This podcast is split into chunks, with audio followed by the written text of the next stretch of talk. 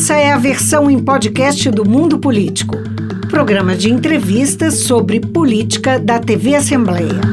Hoje, no mundo político, uma análise dos militares na política brasileira. O atual governo assumiu, tendo entre as suas prioridades declaradas a despolitização das Forças Armadas, uma mudança de rota após anos de crescente participação de militares em cargos públicos e instâncias decisórias tradicionalmente civis. Afinal, qual papel elas podem e devem cumprir na democracia? Eu converso com a cientista política Ana Penido, professora da Unicamp e pesquisadora do Instituto Instituto Tricontinental de Pesquisa Social. Bem-vinda novamente ao Mundo Político, Ana. Um prazer recebê-la. Eu que agradeço o convite e a oportunidade de estar conversando com a audiência da TV da Assembleia Legislativa. Ana, o governo Lula começa sob uma crise né, de comando nas Forças Armadas que foi muito evidenciada com os ataques golpistas de 8 de janeiro. Duas semanas depois daquele episódio, o general Tomás Miguel Ribeiro Paiva assumiu o posto de comandante do Exército em substituição ao general Júlio César de Arruda, que havia sido nomeado nos últimos dias do governo Bolsonaro, mas já com o consentimento do presidente Lula. É um problema resolvido ou isso pode voltar a assombrar o país? Eu não acho que é um problema resolvido, até porque não é uma questão que é só do governo Bolsonaro. A participação militar na política, seja do ponto de vista no legislativo, no judiciário e no executivo, que se explicitou durante o governo Bolsonaro, não é uma questão nova, é uma questão que praticamente marca desde a nossa independência eles sempre mantiveram espaços de participação política quase que restritos para eles próprios.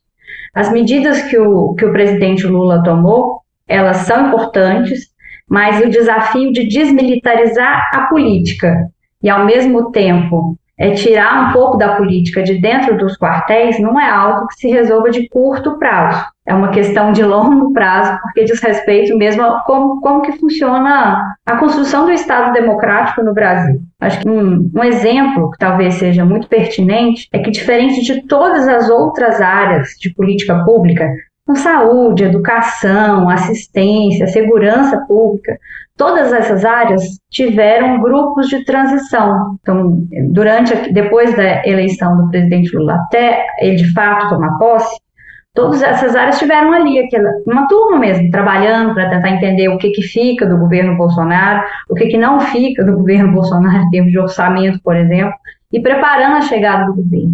A área de defesa não teve um GT. Então, isso já diz muito no sentido de que, olha, é quase como se pensar a defesa nacional fosse exclusivo dos militares.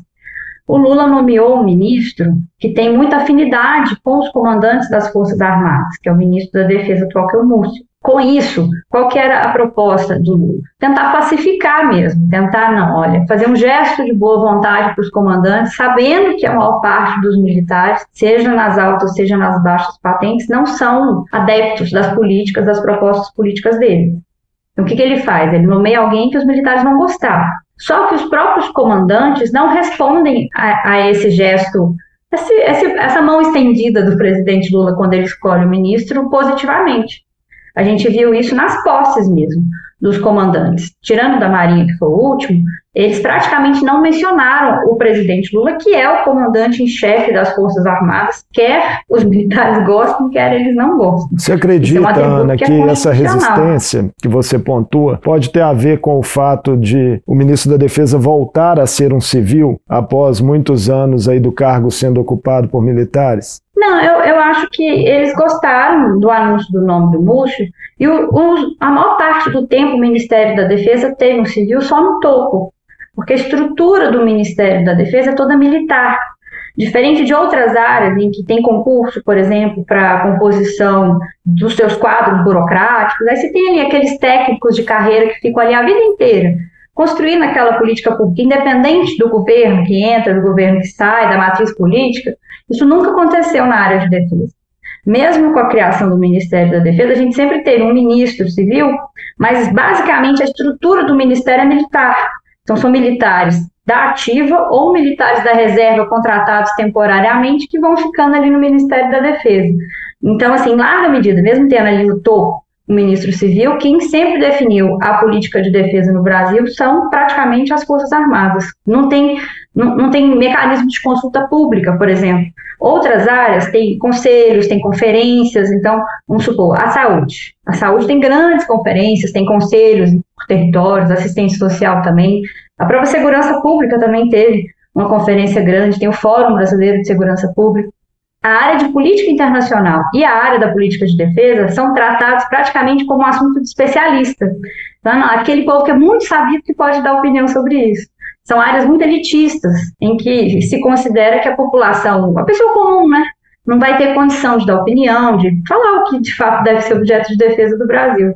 Então, é, me, não acho que a resistência venha disso, não. A resistência vem de um combinado de fatores, e, e o principal deles, e o mais antigo, é esse sentimento mesmo do anticomunismo, do inimigo interno, uma confusão de que o governo Lula seja o governo comunista, ou, ou almeja ser um governo comunista, sendo que é um de frente ampla, né? A chapa é com Alckmin, que foi alguém com quem ele bateu é, é, em outras candidaturas, né? Mas mesmo assim, foi essa chapa que foi eleita. Então tem um pouco dessa história, mas também tem um pouco do período recente.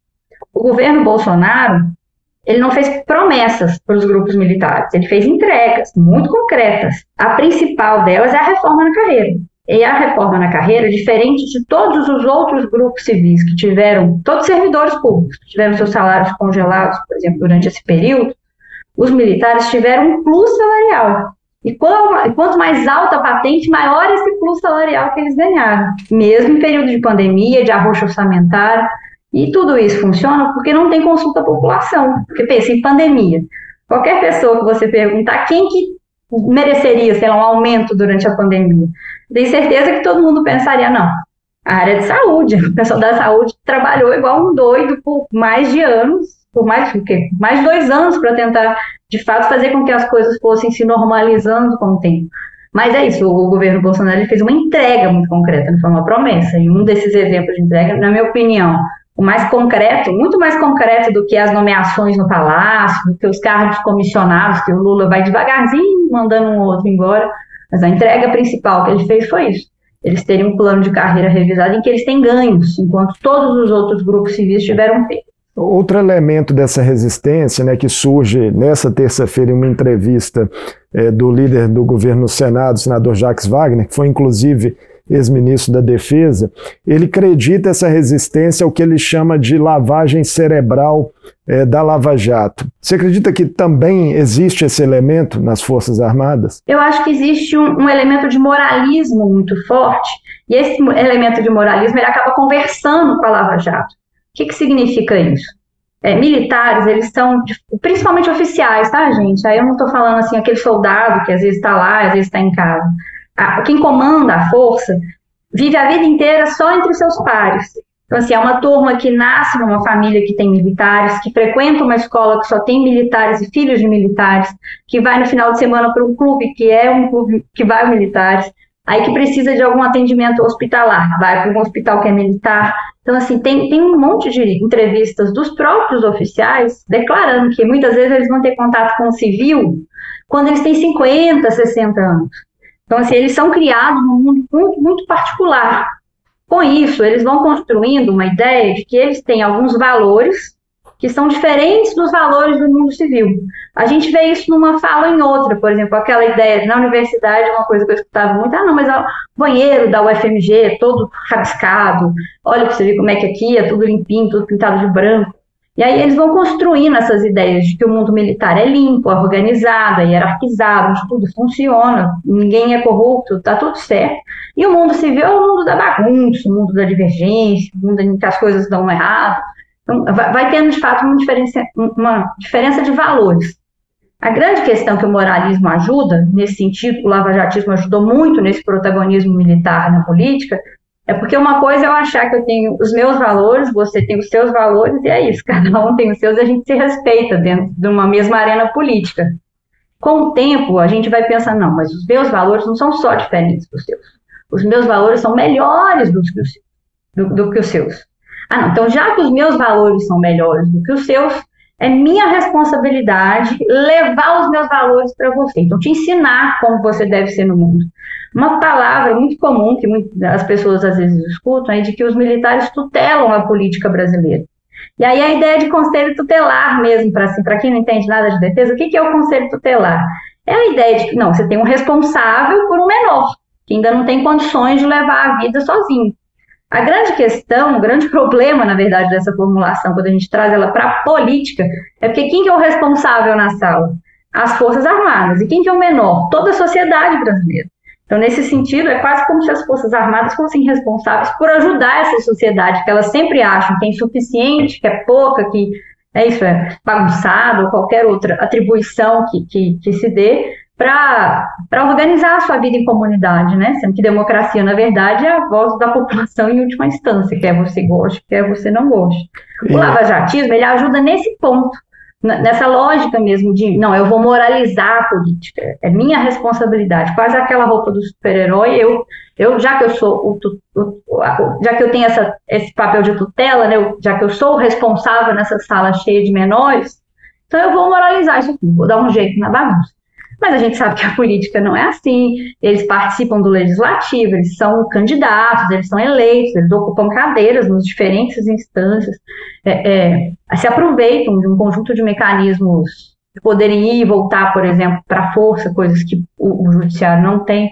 Então, nesse ponto, eles concordam com, com, Eu acho que nesse ponto eles têm muita similaridade, sim, com, com o que foi o lavajatismo, né? Essa esse ímpeto moralizante da política. Ana, e considerado né, esses efeitos é, da militarização na política, o quão importante seria uma efetiva despolitização das Forças Armadas? Como isso se traduziria na prática em benefícios ao governo? Nossa, a despolitização das Forças Armadas é fundamental.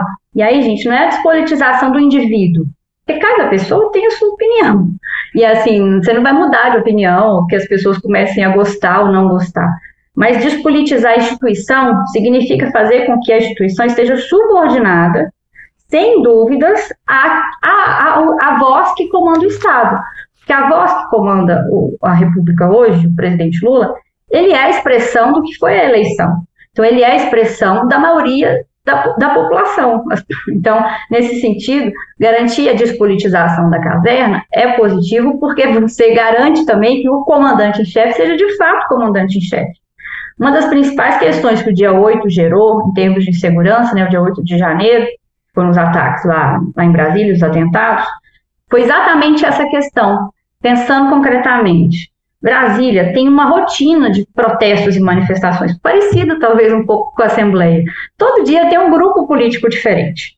Hum, hum, seja ele de servidores, de movimentos sociais, gente de direita, gente de esquerda, é comum que as pessoas ocupem essas casas para reivindicar. E é comum também as próprias estruturas de segurança estarem preparadas para isso. Então, assim, tem até, até que ponto você pode chegar de cada uma dessas casas, qual que é o tipo de policiamento, qual que é o tipo de armamento que você tem que dispor ali em frente para poder garantir a, a, a, integridade né, dos prédios e das pessoas que estão lá dentro.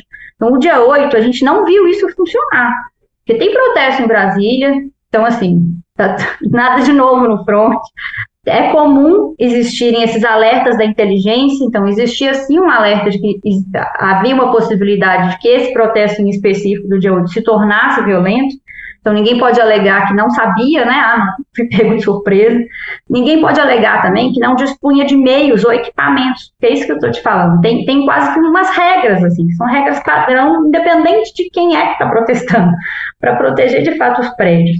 E o que a gente viu é que isso não funcionou. Então, na verdade, na melhor hipótese, houve leniência por parte da instituição, e aí agora que está se apurando as responsabilidades, de fato, quem que deveria ter atuado, quem não, quem que não deu o comando, quem, quem que fugiu ao comando, né? Porque isso é um comando, é uma estrutura de hierarquia e disciplina. Por isso que o Lula foi correto, inclusive, de ir na cabeça da hierarquia, porque a falha foi aqui. Em última instância, você, como comandante, é responsável por toda a tropa do país. Então, quando alguma coisa desse tipo dá errado, você tem que chamar para si também a responsabilidade, sabe? Na lógica militar, a hierarquia de disciplina funciona dessa maneira. Ana, então, é... ali naquele dia a gente ficou, ficou muito evidente que, que se fosse outro protesto de outros grupos políticos que não necessariamente fossem que tivessem opiniões políticas parecidas com quem estava ali responsável por fazer a segurança dos prédios, talvez a atuação da polícia tivesse sido muito diferente, como a gente já viu de maneira diferente diante, por exemplo, de, de movimentos populares ou, de grupos mais à esquerda. Ana, tem crescido né, a pressão de movimentos da sociedade civil por punição a militares que teriam praticado irregularidades diversas durante o governo Bolsonaro. Como você acredita que o atual governo deve lidar com esse tema, com ou sem anistia? Eu acho que a própria palavra anistia não se aplica muito nesse caso. Porque, assim, primeira coisa que a gente precisa individualizar as responsabilidades. Porque assim, anistiar eles do quê? Qual, qual crime exatamente foi cometido? Porque aí a gente tem que pegar de fato o governo inteiro. Tem crimes que são de natureza militar, então, por exemplo, ficar dando opinião na internet é uma coisa que o próprio regimento, os próprios regulamentos disciplinares militares falam que não pode. Muito menos da entrevista para jornal fardado, que a gente também ouviu várias vezes dando opinião, ah, não, mas eu acho isso que o coronel tal assinou isso. Isso tudo é contra o regulamento militar. E aí você vai ter até crimes muito graves, que começaram a ser apurados e depois ficaram ali ainda meio, meio em banho-maria, como, por exemplo, os que foram cometidos durante a pandemia, e não estou nem falando do dia 8, o que, que foi, por exemplo, a gestão do, do ministro Eduardo Pazuello, do general Eduardo Pazuello, à frente do Ministério da Saúde, né? Então, acho que a gente está num processo agora de individualizar responsabilidades e, e, de fato, verificar qual que é o tipo de crime. Mas aí uma coisa que eu acho que é importante, e aí sim a gente abrir essa discussão com a sociedade, é porque os militares garantiram, aí os todos, de forma geral e ampla, eles garantiram para si alguns privilégios no final do regime militar, enquanto a gente estava construindo a Constituição. Eles têm três questões que são exclusivas deles. Então, assim, eles definem como é, como não é, como tem que ser. A primeira é a educação, então, eles têm os próprios regimes escolares, isso não passa pela, pela legislação do MEC, mas, por exemplo, se eles forem tentar concurso nas universidades públicas, eles entram como uma escola pública para poder tentar cotas. Então, aí você usa, eles usam os dois regimentos, eles usam as vantagens de ter um sistema próprio e, ao mesmo tempo, eles usam as vantagens de serem parte do sistema público. Então, esse é o primeiro, educação. O segundo é inteligência. É impossível que eles não tenham informações, não tivessem monitorando o que estava acontecendo na porta dos quartéis, dos acampamentos mesmo que estava acontecendo. Isso, gente, independe também da opinião política. Tem um motivo para não poder ter acampamento na porta de um quartel. Ali é um lugar onde se guardam armas. Essas armas, elas não podem ser extraviadas, muito menos para serem usadas, por exemplo, no crime paralelo. Então tem um motivo para aquilo ali não poder acontecer ali na porta. Pode ser um acampamento de direita, de esquerda. Será que um acampamento com uma opinião diferente do que o comando pensa teria sido tolerado por tantos meses? É mais ou menos a mesma lógica você pensar uma manifestação na porta de um hospital. Tem um motivo para você não poder ficar fazendo um buzinaço na porta de um hospital, porque as pessoas ali dentro precisam de silêncio para se curarem. Então, assim, tem, tem, tem toda essa dimensão relevante quando a gente vai pensar na inteligência militar, nas informações que chegam ou não chegam ao comando das Forças Armadas. E a terceira, e aí volto para a sua pergunta, é a justiça. Os militares têm um sistema de justiça militar todo próprio.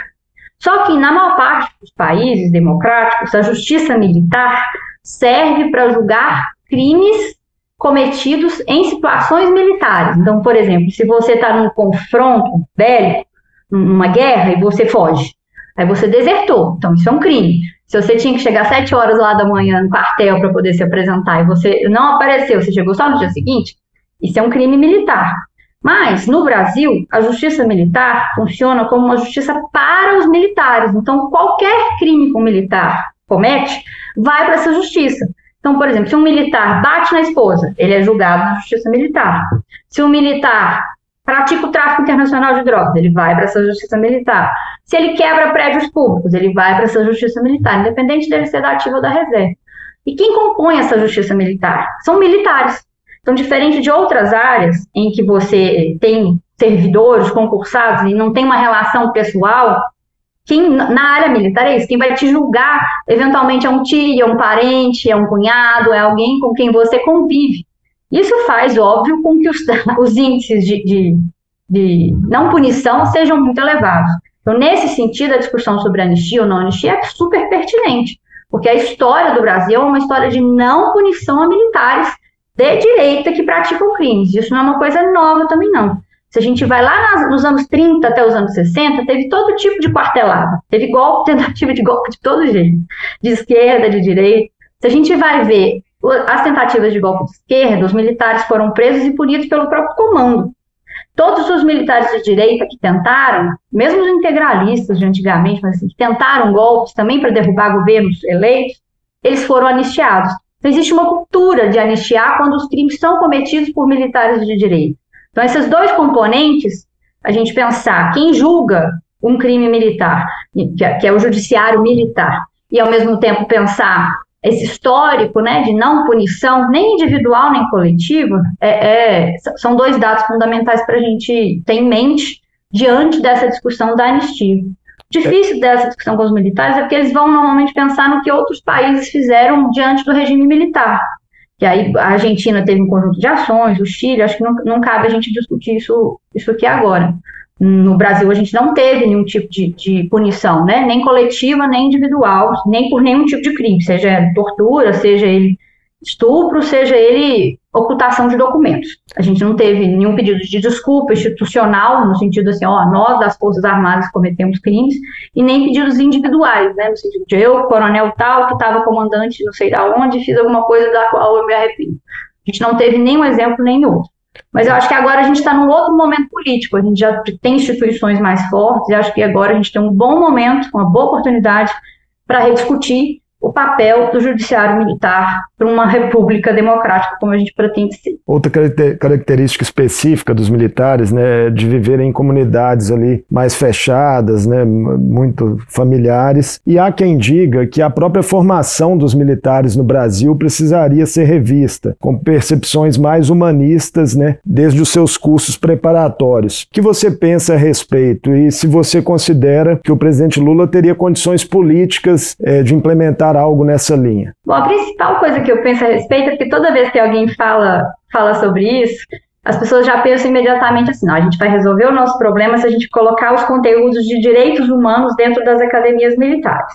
E tem conteúdos de direitos humanos dentro das academias militares e dentro das academias policiais. Nas academias militares, normalmente, é, tem uma lógica mais parecida com direito humanitário. Então, qual que é o tipo de direito que funciona em, momento, em ambiente de guerra? Quando eles vão, por exemplo, para as missões de paz da ONU. Eu não acho que a questão principal esteja no currículo ou naquela palavra que está ali escrita. Não, eles chamam de, de, de Revolução de 64. E eu estudei numa escola em que era em que a gente chamava de ditadura militar, que é quase como todo mundo chama, né, na sociedade civil de forma geral. Para mim, a principal questão a se mexer na educação é porque eles hoje são apartados da sociedade. É isso que eu estava te falando, deles só conhecerem um civil nos anos quando eles têm 50, 60 anos. Você já está com o pensamento completamente moldado. Você idealiza o que está fora do, do, dos seus quartéis, né? o que está do lado de lá do muro, e constrói sobre aquilo ali todo um imaginário de que aquilo é negativo. No meu entendimento, uma coisa que a gente pode começar a construir é pontes mesmo iniciativas que levem militares a estudar em universidades civis e que isso seja valorizado dentro da Não é uma coisa ruim você ter contato com o civil, você estudar, por exemplo, português, história, matemática, geografia, dentro da, de uma universidade federal. Por que, que eles têm que ser um servidor público que sabe inglês melhor do que um professor, por exemplo, que está lá na faculdade de letras, não sei, numa universidade que também é pública? Então, acho que uma medida principal é diminuir esse custo é um fosso mesmo, né? Quase como se as academias militares fossem um mundo paralelo, de uma parte, de regras à parte. A maior parte do currículo deles, por exemplo, não é conteúdo, não é que eles estão aprendendo alguma coisa, no sentido nem de tiro, nem de, nem de, de conteúdo mesmo, português, matemática, geografia. A maior parte é para formar uma identidade. É essa identidade que a gente precisa conversar sobre ela. Essa identidade que pensa que civil é melhor que militar. Que civil é mais organizado, civil é mais bem preparado, não que militar é melhor que civil. Que militar é mais bem preparado, mais bem organizado, mais bem preparado para qualquer desafio que o mundo, o mundo político também ofereça. Para mim é aqui que a gente tem que mexer. E aí, pra, acho que nós temos discutido muito sobre como desmilitarizar a, a política e como tentar fazer com que os militares se dediquem para a sua profissão, né? Ser, que eles sejam de fato militares, eles não sejam nem políticos, nem, nem pessoas da segurança pública, nem gestores, nem nada desse tipo. E aí eu acho que a gente tem uma boa oportunidade de, de fato, abrir a discussão sobre defesa. Porque o militar ele tem que ser aquilo que uma política de defesa determina.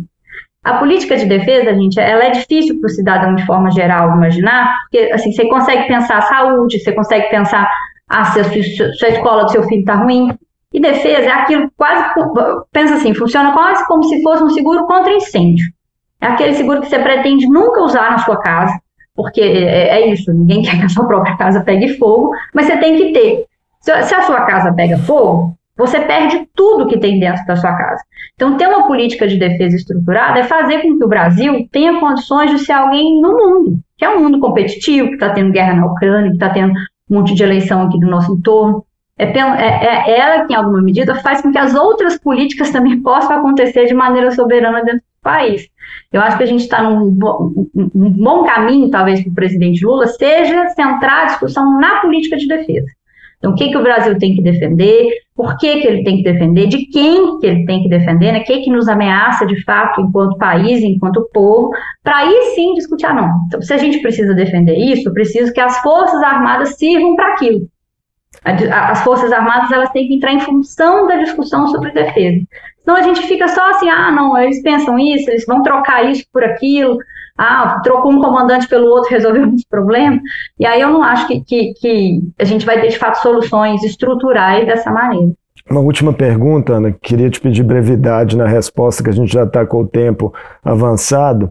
Mas se dentro dessa lógica dos militares se voltarem para a defesa, poderia ser bem-vinda uma emenda constitucional que dirimisse ali interpretações sobre o artigo 142, que é avocado por militares para exercerem um suposto papel moderador. Sem dúvida. Embora o próprio Supremo já tenha legislado sobre isso, já tenha falado que não existe essa interpretação, vira e mexe, alguém tira ela do sovaco, né? Todo mundo vira e fala assim: ah, não, mas pode sim, pode ter intervenção por causa do artigo. Então ficou um artigo com uma redação, em alguma medida, dúbia. Essa é uma questão que o legislativo vai ter que, vai ter que enfrentar. E tem outras questões que estão na pauta do legislativo. Acho que a principal delas, de curto prazo, é a discussão que as pessoas chamaram de quarentena, que é essa ideia, como é que funciona a carreira militar hoje? Diferente de outras, você pode ser candidato, aí você pode ser eleito, você volta para a força, você pode ficar agregado, então você fica ali, mas você já não está mais ali. Vira uma porta giratória mesmo, em que você é político, mas você não é político. Aí você vai lá, fica um tempinho no ministério,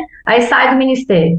Só que enquanto você está no ministério, você constrói, por exemplo, um edital para poder favorecer uma empresa de um militar que as Forças Armadas vão contratar. Então, você tem uma porta giratória muito perigosa, que ela sim abre espaço para a militarização da política, para a corrupção de todo tipo e de toda natureza, e que cabe ao legislativo enfrentar e legislar mesmo. Né? Na maior parte dos países, quando o militar sai da reserva, sai da carreira, né, sai da ativa, ele fica, em geral, uns sete anos ali na banheira, para deixar um pouco que aquela farda assim, dê uma despregada, deixar um pouco de ser militar, para aí sim ele poder se dedicar à política, ao parlamento ou ao executivo. Então isso aí está na agenda do legislativo e imagino eu que deva ser enfrentado aí para o próximo período. Obrigado por participar mais uma vez conosco do Mundo Político, Ana. Eu que agradeço novamente o convite, fico à disposição não só de vocês, mas de quem quiser acompanhar os estudos que a gente constrói no Instituto Tricontinental. Eu conversei com a cientista política, professora e pesquisadora Ana Penido, que atua na Unicamp no Instituto Tricontinental de Pesquisa Social. Falamos sobre os desafios da despolitização das Forças Armadas e das funções que elas devem cumprir na democracia brasileira. O Mundo Político fica por aqui. Obrigado por nos acompanhar e até o próximo programa. O Mundo Político é uma realização da TV Assembleia de Minas. A apresentação é de Marco Antônio Soalheiro. Edição de áudio de Leandro César, produção de Tayana Máximo e direção de Vivian Menezes. Você pode seguir o Mundo Político nos principais tocadores de podcast. Assim você não perde nenhuma edição do programa. Para ver essa entrevista e outros conteúdos da TV Assembleia, acesse almg.gov.br/tv.